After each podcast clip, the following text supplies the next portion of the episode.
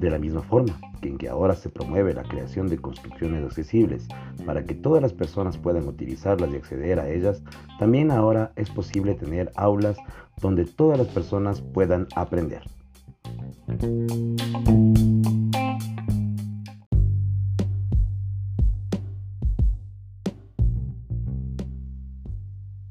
El diseño universal del aprendizaje DUA brinda herramientas a los maestros para que identifiquen y desarrollen más y mejores oportunidades para aprender con sus estudiantes desde el reconocimiento de su diversidad, basándose en las investigaciones en neurociencia aplicada a la educación.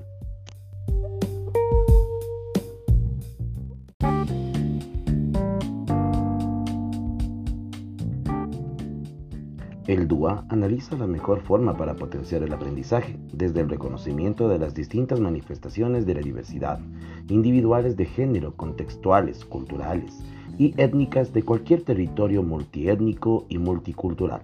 Es una oportunidad para enriquecer la práctica pedagógica y así desarrollar experiencias motivadoras, creativas, enriquecedoras y significativas para todos.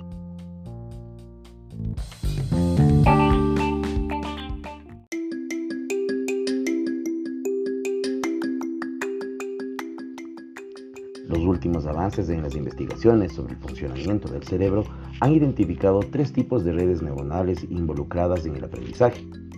La red afectiva, que se especializa en asignar significados emocionales a lo que aprendemos, está relacionada con la motivación y la implicación en el propio aprendizaje.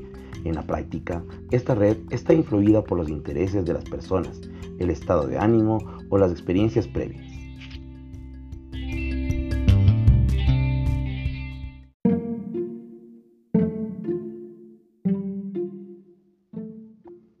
La segunda red es la del reconocimiento, encargada de percibir la información y asignarle significados en la práctica. Esta red permite reconocer y aprender a través de diferentes canales sensoriales, visual, auditivo, olfativo, gustativo y táctil.